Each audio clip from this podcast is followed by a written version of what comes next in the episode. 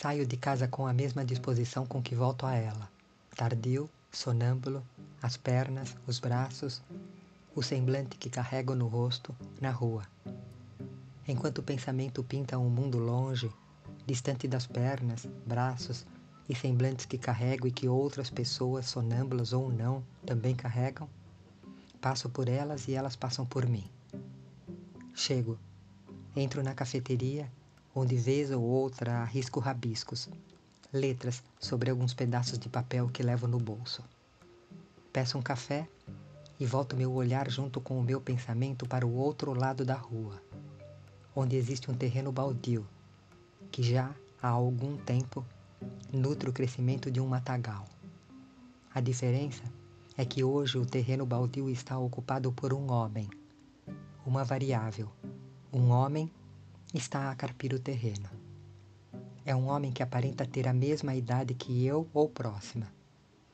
Ele desfere um golpe atrás do outro sobre a terra do terreno baldio, arrancando o mato, a terra e as raízes do problema. Chega meu café. Ele está quente, honesto ao que se propõe. Puxo um pedaço de papel do bolso e começo a comprometê-lo com palavras.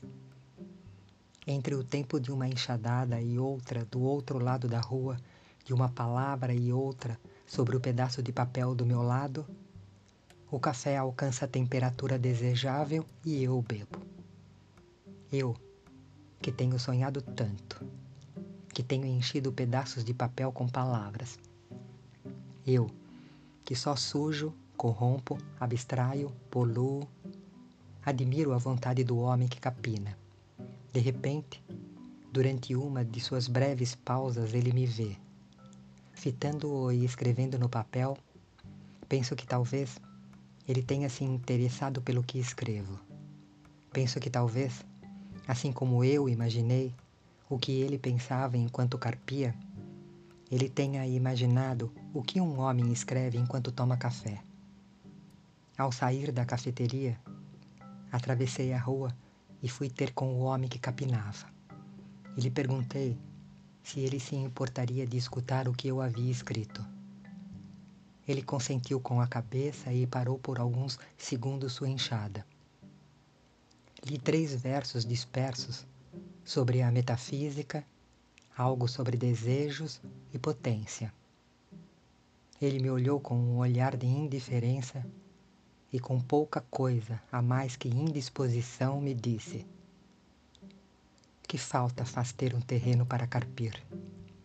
A humanidade já passou da conta. Ele continuou carpindo, eu fui embora e em casa continuei a escrever sobre homens que sujam folhas com homens que carpem terrenos. Crônica de William Pardo.